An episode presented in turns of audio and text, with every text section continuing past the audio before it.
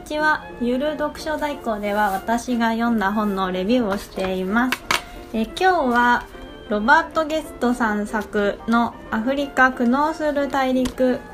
についてお話ししようと思います。えっとこの本はですねえっとイギリスのあの経済新聞エコノミストの元アフリカ担当編集長のロバート・ゲストさんが7年間、まあ、アフリカに駐在しながら、まあ、取材したこととか見たことをもとにアフリカの、まあ、過去現在そして、まあ、未来をどう切り開いていくかというのを述べた本になっています。えっとイギリスの経済誌エコノミストっていうのはあの日本のコンビニで売ってるエコノミストとは全然関係ない違うあのものです日本のエコノミストは結構なんか金持ちになろうみたいな本だと思うんですけどあ本雑誌だと思うんですけどこの、えっと、イギリスの、まあ、エコノミストっていうのは、まあ、国際政治とか経済について取り扱っている新聞です。イギリスの会社なんですけど基本的に北米層に読まれているとのことで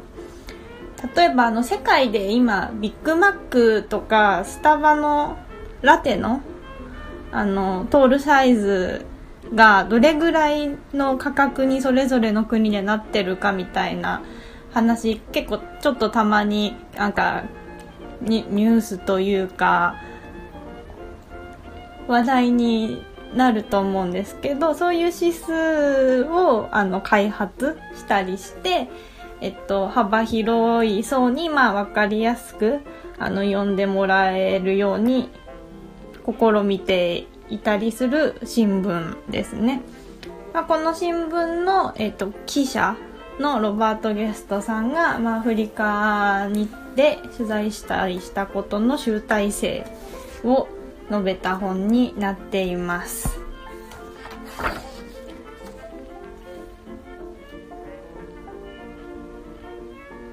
この本を手に取ったきっかけは確かなんか2チャンネルのスレッドかなんかでもうこれ読んどけばアフリカほんとよくわかるよみたいなあのレスがあって結構すごいみみんなそれにこういい反応俺も読んだ名著みたいなあのレスポンスがすごい飛んでいたのでちょっと気になって買ってみました。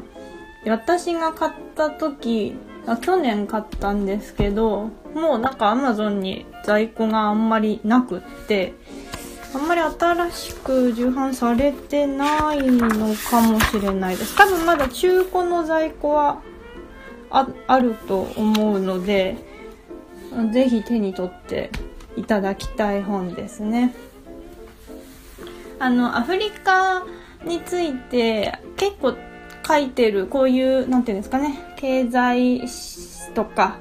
えっ、ー、と、貧困とかをテーマにました本もいっぱいあると思うんですけどちょっとどういうのに手を出したらいいかわかんない中まあ、あの日本人じゃない人の語り口で読んでみるのもいいのかなと思って手に取った本です。今日はこの本を、まあ、まず本の構成、えっと、9つのテーマから書かれてる本なんですけど、その9つのテーマについて。あと、まあ私がこの本で一番いいところだと思ってる、えっ、ー、と、まあいろんなアフリカ問題があるんですが、まあそれを、こうどうやったら解決できるヒントになるのかというのを、この本すごくたくさん、あの、散りばめてあって、そこがすごい読んでて、あの、希望のある本だなと思うところなんですけど、まあその作者がくれるヒントををいくつかピックアップしてお話ししようと思います。最後に、まあ、全編通して読んで、もうちょっと他にもこう調べたり読んだりして考えたいなと思ったトピックについて話そうと思います。えー、では最初に本の構成9つのテーマについてですねえー、っと、まあ、本は全部で200 300ページくらいあるので、まあ、1日使えば全然一気読みできますね。で、一生ごとだと多分20、2、30分ぐらいあればじゃーっと読めると思うので、えっと、まあ、あと一章の中の段組が結構細かくて、5ページ、見開き5ページ分ぐらいで1段になって結構簡潔に書かれていて、一緒一緒ごとすごく読みやすいですね。で、章の中身を話していくと、まあ、基本的にはアフリカのこう問題になっているテーマとそれに対応する国をいくつか挙げながら一個一個章立てています。で、一章目が、えっと、独裁とか不正選挙とか野党への徹底したこう討伐に苦しむ国ということでジンバブエとかを例にしたエピソードを展開しています。で2章目は、えっと、資源あの天然資源そのダイヤモンドとか石油とか、まあ、それがあるゆえに逆に貧しくなってしまっている国ということでコンゴとかアンゴラをテーマに取った章になっているのが第2章ですね。で、第3章っていうのは、これはまあアフリカ以外にも言えるテーマ、まあすべての章に関して言えるんですけど、まあ特に、まあ、日本でもちょっとかんあの身近に思えるかなって思ったタイトルなんですが、あの、財産っていうのを、あの、管理するにはっていう、アフリカの中でもマラウイという、割と、まあ、田舎なんですけど、安定してきている国がああって、ただそのマラウイで例えば、あの、村の人が自分の土地とかをいっぱい持っていて、まあ、その土地を元手に、あのビジネスとかを始められる土台が実はあるのにその土地を持っているっていうオフィシャルの証明があの政府でもちゃんとそういう仕組みを作っていないし本人たち所有者の中でもこう先祖代々口約束とかで、えー、変わっていってしまっているのでこう明らかな所在っていうのをこう法で決めることができなくていろいろな元で思っているのに何も始められないっていう話を例にとって、えーと、書いてあるのが3章ですね。で4章は、えっと、エイズについて取り扱っています。4章はですねあのウガンダっていう国が、まあ、非常にあの他の国が上手にできてない中少ない資金でこうエイズのあの罹患率をどう減らしていったかっていう結構サクセスストーリー仕立てになっているのが4章です。で5章は、えっ、と部族とか民族の闇について取り扱った章で、まあ、アフリカのそういう話といえば、まあ、ルワンダのあの大虐殺が思い浮かぶと思うんですけど、まあ、そのルワンダの話あとは、えっと、宗教の違うキリスト教徒とイスラム教徒が共存するナイジェリアの国を、えっと、例にその植民地支配が、生んだ悲劇みたいな話をから始まるのが5章ですね。で5章の話は結構そこからあの割と長く発展した内容になっていてその部族間のあの取り持ちをこう上手にあの解決した、まあ、アパルトヘイトを撤廃した、まあ、南アフリカの話を載せていて南アフリカが、まあ、そのどう脱アパルトヘイトをしていったかっていうところよりも多分それのその話を取り扱った本とかたくさんあると思うんですけどそのアパルトヘイト後にその現地に行った白人たちは自分たちが今まで優勢だったところが、まあ、平等にみんなの立場がなってしまったら今度は自分たちはこう損していく。じゃないかっていう不安に駆られるわけですね。で、一方で、ついにアパルトヘイトが終わって、その今まで差別されていた人たちは、もう自分たちの時代が来たと。もうどんどんこれから自分たちは、あの、知識を得て、あの、仕事とかを得て、富を築いて、立場を上げていくんだっていうことですごい急進派になるわけですよね。でその彼らその2つをあのどういうふうにそれぞれの不安とか思惑があったのかとかそこをどう仲裁というかどっちも取り持ってやっていくかっていう話まで書いてあるのがこの5章になってますね。で、その次の6章はちょっとアフリカ外に視点を向けて海外援助の話をしています。海外援助っていうのは、まあ、基本的にその ODA とか IMF, IMF とかでこう、まあ、お金を渡すみたいなイメージがあると思うんですけど、まあ、まずそれに関して、まあ、しっかりそれを活かせた国と結局政府に全部搾取されて活かせなかった国っていう例を挙げた後に海外援助ができることっていうのはただお金を渡すこととか、まあ、例えば NPO みたいなあの活動だけなんだろうかっていうとこに触れているのが6章ですね。で7章はうんとどういう題名になっていたんだろうあ凸凹道と殺人あ盗人警官っていうあのタイトルになってるんですけど、まあ、7章はあの賄賂の話で7章だけちょっとロードムーミー感というかちょっと旅エッセイみたいになっててあの異色な章だと思うんですけどその筆者のロバート・ゲストさんがカメルーンにいた時に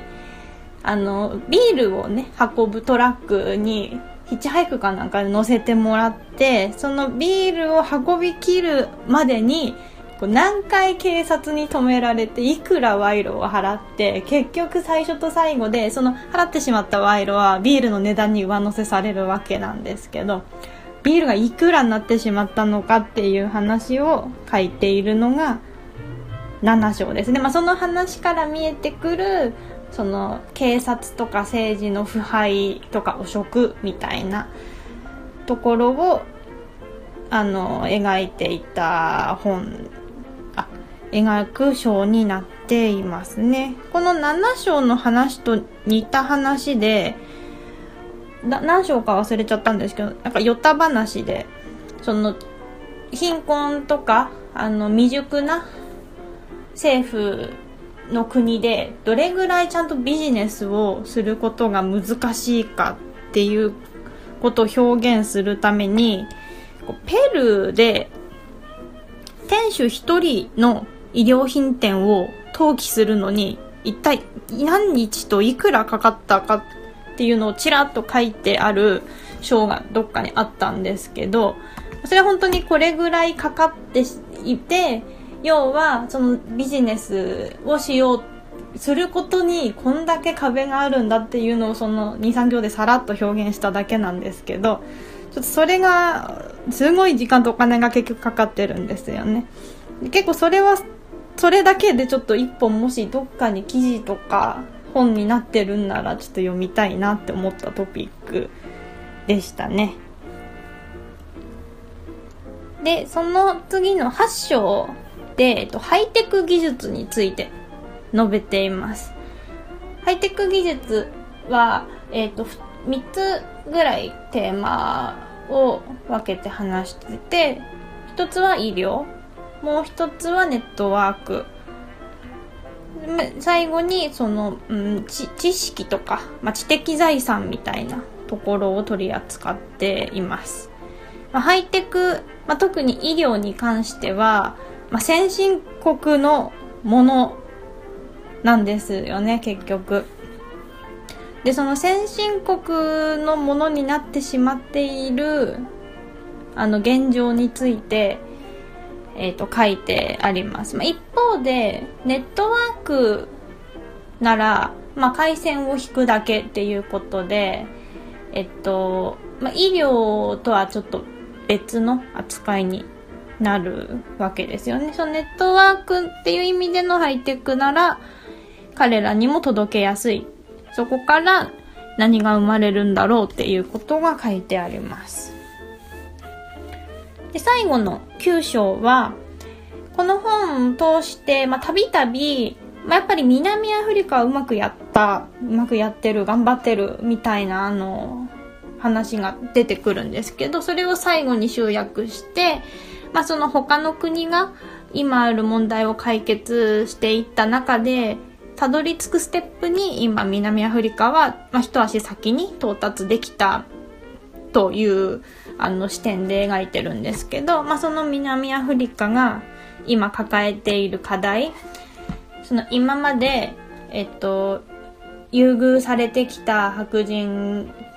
の制度が撤廃されて、今度はその差別されてきた人を逆に、あの、優先的に雇用をしたりしなければ、しないと、しないといけないというか、こう、優先していこうっていう、あの、政府の方針があって、まあ、その、政府の方針と、自分たちがビジネスで土台がちゃんとでき、やっとできてきた国の中で成功していきたいって人との、その思惑とそれに振り回される、えっ、ー、と、今の南アフリカの人たちっていう、えっ、ー、と、話を最後に書いています。こういう急章立てになっていて、まあ、あの、経済とか政治の話に全然あの収まらずに結構いろんなあのアフリカって聞いて思い浮かぶ問題っていうのを総合的に取り扱っていますね。で、さらに、あの、まあ、もしかしたらちゃんと政治とか経済勉強した人には物足りないかもしれないですね。そういう勉強全然しなかった人にもすごい読みやすくって、難しい経済用語とかも一切ないですし、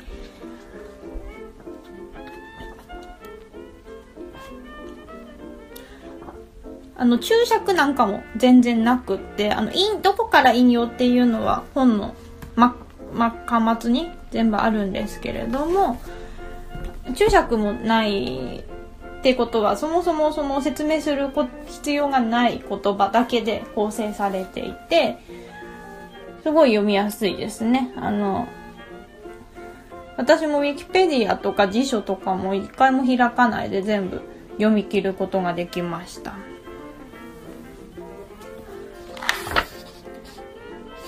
で、この本で作者は、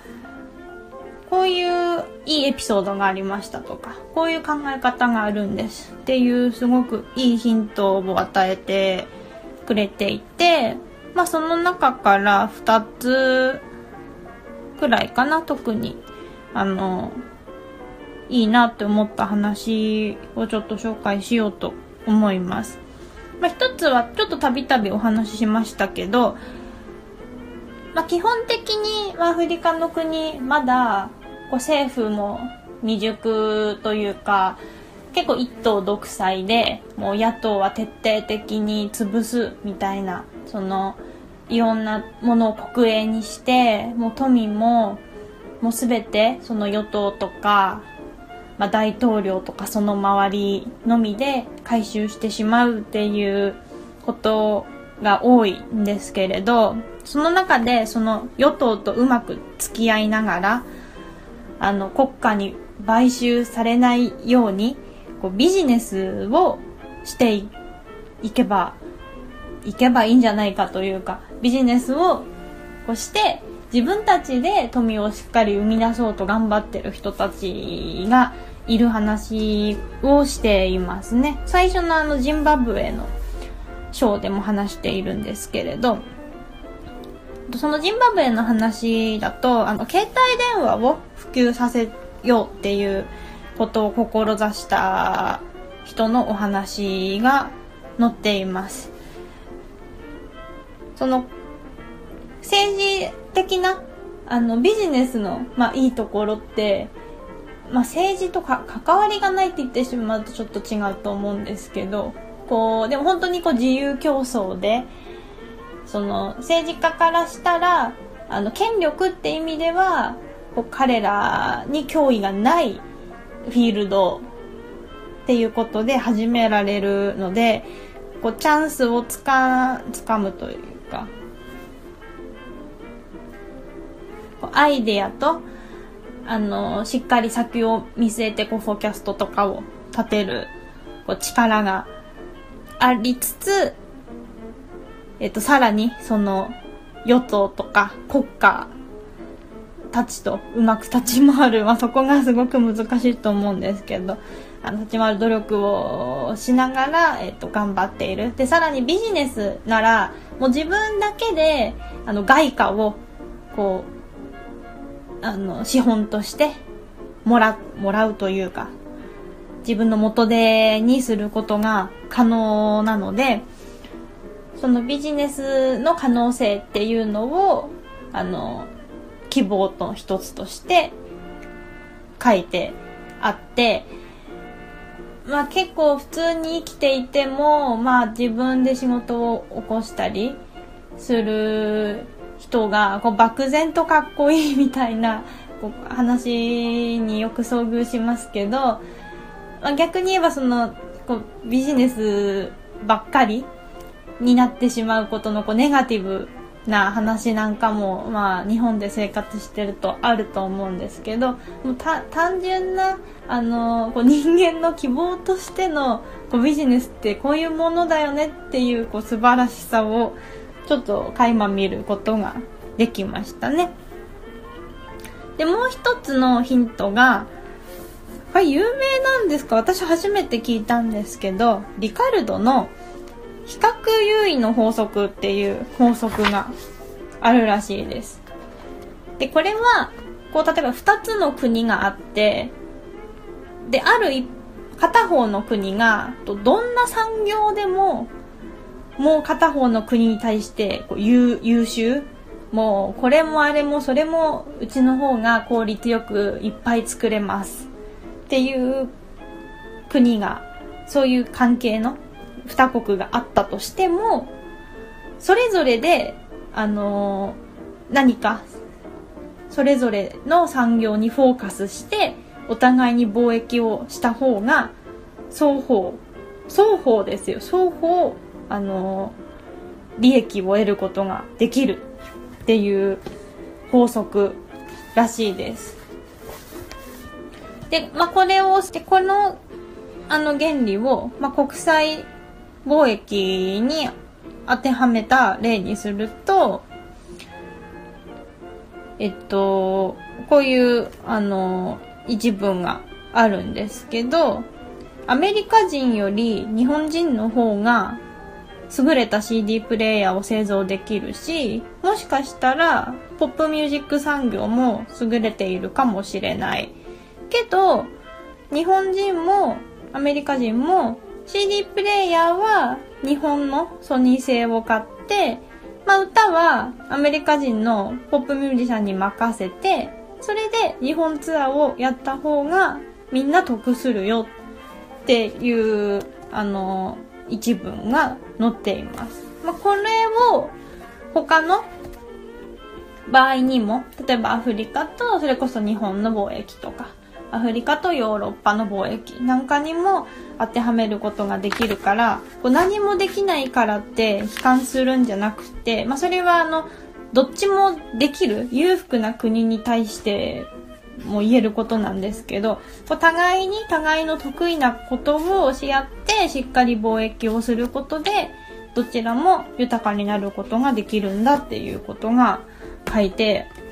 ありました。私がこの本を読んでこう一番収穫だった話がその話ですね。これ、こう貿易に関わらず結構人間関係とか仕事でも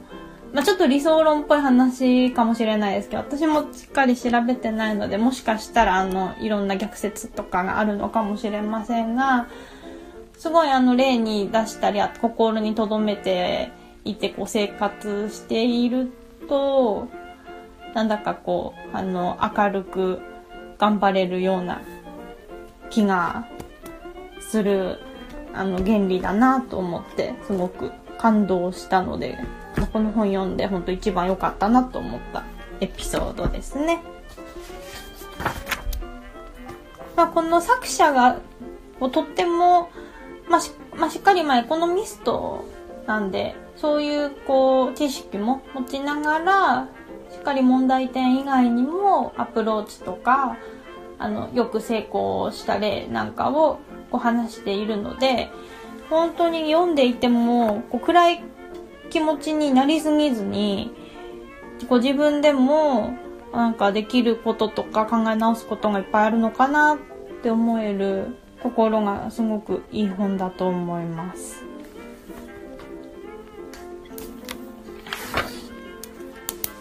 でこの本読んで、まあ、もうちょっとこう勉強したいな考えたいなって思ったこと、まあ、たくさんあるんですけど、まあ、3つくらいあげると、まあ、一つは、あの、か、革命家っていう、こう、人が、こう、重要なポイントというか、何か今、すごく例えば腐敗した政治があって、まあ、それをこう崩すには、例えば、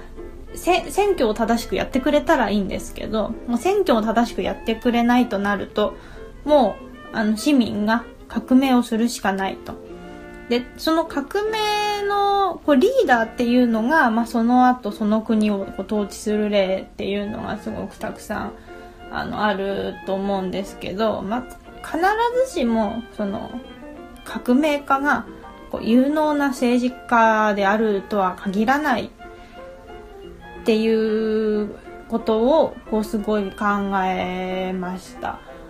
これはアフリカ以外にも、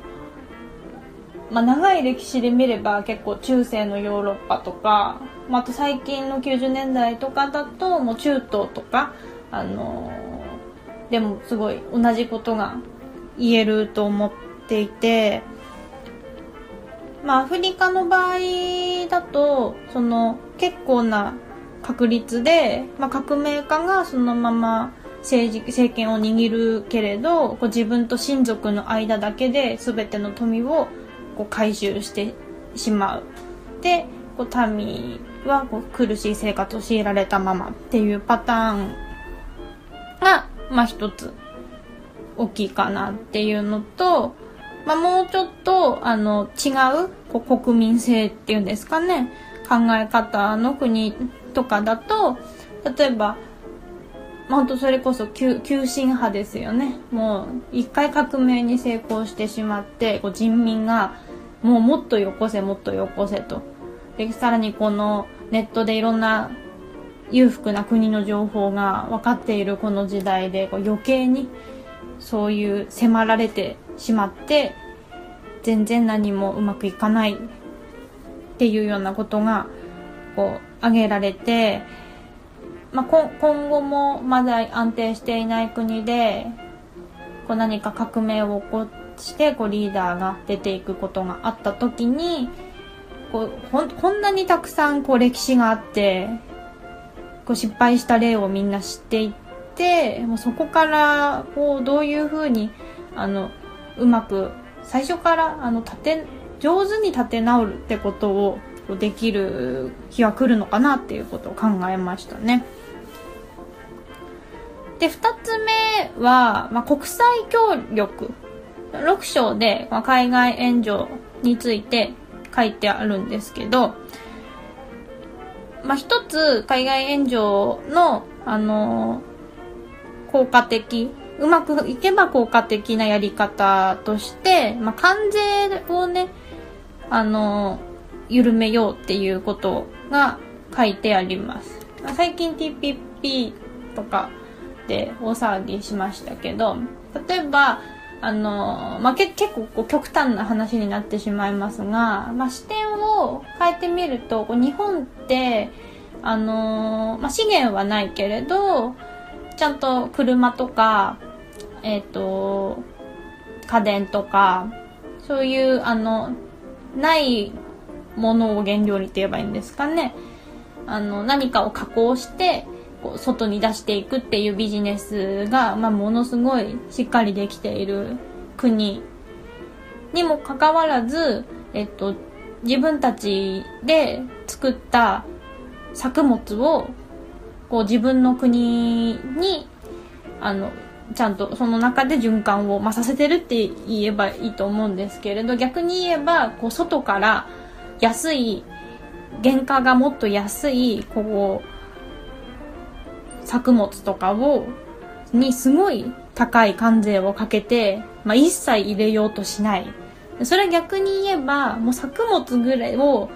あの大量に作って売るでしかこう外貨を獲得できない国にとってはものすごい困ってしまうわけですよね。そこがちょっとでも緩まってこう自分たちも日本に何かこう穀物とか野菜とかお花とかを売れるようになればこうもっと儲かるのに。まあそうなると、まあ、逆に日本はこう国内で売ったものが売れなくなっちゃってこうどうしようっていう心配になっていく、まあ、わけなんですけど、まあ、その一つ、あのー、こう関税が、まあ、安くなる、なくなるってよく聞いて、まあ、その日本の農業が危ないとか、まあ、でも、あの、いろんなものがもっと安く手に入るよっていう、結構こう、やっぱ自分の国中心にこう物事を考えてしまうんですけど、一方他国に目を向けると、もうそれさえできれば、こう自分たちの国はもっと豊かにな、ね、していくことができるっていう視点があるんだなということをあの すごくレベルの低い話で申し訳ないんですけど思いましたね。まあそんなわけで結構そのあのこう国際的なあのマーケットのあの流れがまあ拡大してますけどこうそういう意味での効果があった例とかはあるのかなっていう点なんかをちょっと調べてみたいなと思いました。で、3つ目が、まあ、これは結構どんな本読んでても、まあ、こうこういうそのあの途上国とか紛争とかが絶えませんみたいな本を読んでるとか考えることなんですけれどもやっぱ教育がもう本当に重要だなと思うんですよね。アフリカとかになってしまうともう識字率をとにかくまず上げてくれっていうところなんですが、まあ、それが上がったところであのそもそもこう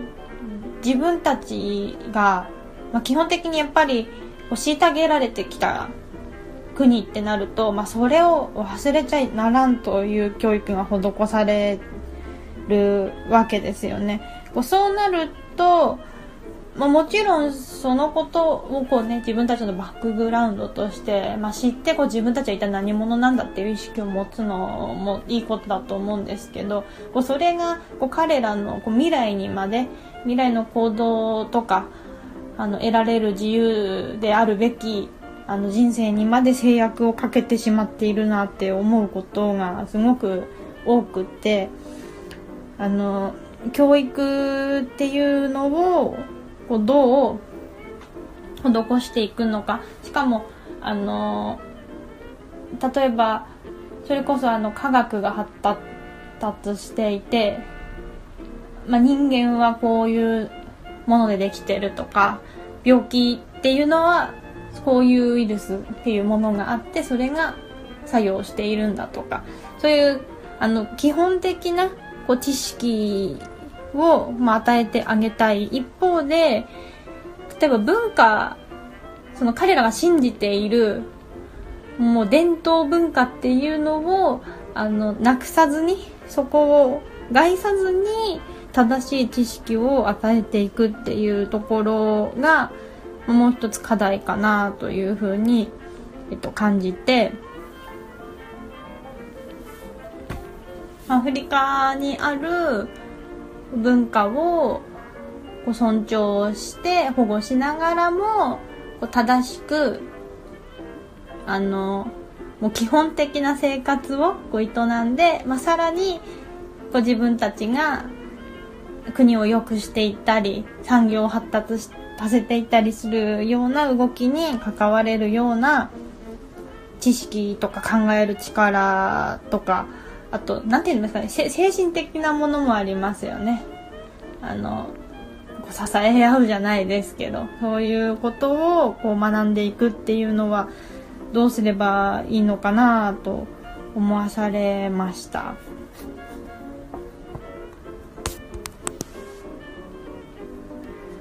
はい。今日はそんなわけでアフリカ苦悩する大陸について話をしました。あのあこの私すごいロバート・ゲストさんのファンになっちゃったぐらい読み応えがあって結構高校生ぐらいから多分全然読めちゃうと思うのであの本当読んでほしいですね。こう政治経済とか社会学とかに興味持ってる人たちが読んでみてここのアフリカのストーリーと見比べてヨーロッパとか日本とかアメリカがどう歩んだのかとかどう未来はあるんだろうっていうのを振り返ったりしてみたら面白いのかなと思いましたね。アフリカのこう文化にちょっと視点をちょっと向けて余談になるんですけどあのなかなか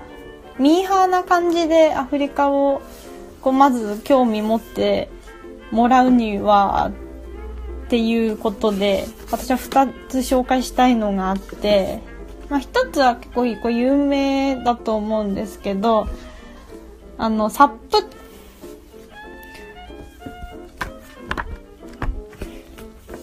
あの、コンゴでね、流行ってる、こう、ファッションなんですけど、あの、すごい、あの、コンゴの話でも載せてるんですが、えっ、と、まあ、ダイヤモンドが取れるけど、その内紛があったりして、なかなかこう富をみんなが享受できない貧しい国なんですが、まあ、その中でこのなけなしの大金をはたいてヨーロッパの一流ブランドのスーツを着こなすサップと呼ばれるジェントルマンたちがこういるんですがこう彼らのファッションを結構取り扱った本っていうのはいっぱいあってそのまあスタイルも良くてこう肌の色もすごい綺麗で原色が似合うんですよね、今後の人たちは。こう彼らが着こなす、あの、もうドピンクのスーツとか、もうド緑のスーツみたいな写真がたくさん載ってる雑誌とか写真集が結構いっぱい出てるんですけど、このサップの本、あの、とりあえず見た目一辺倒でアフリカに興味持つのに一つ面白いかなと思いますね。もう一つは、あの、写真家の吉田凪さんの写真集とか本を私はすっごいおすすめしたいんですけど、すごい美人、日本人の美人写真家の吉田凪さんが、アフリカで撮った写真集とエッセイが出てるんですけれど、あの、彼女の写真は、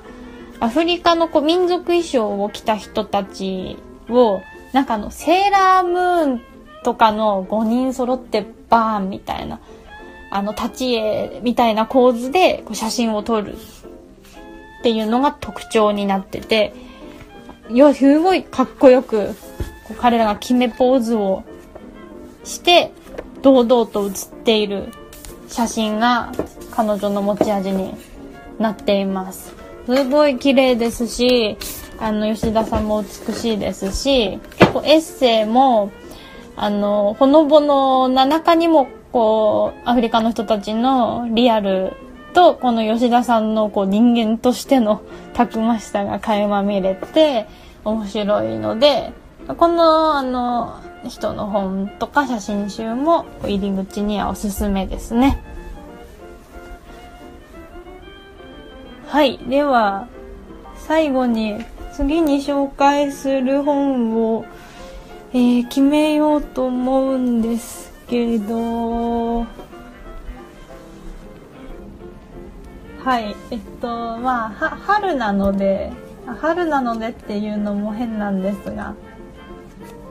あの三島由紀夫さんのこう本でこう好きな本をちょっとかいつまんだりなんか私が三島由紀夫さんにこう抱いている印象まああのすごいこれあの書ち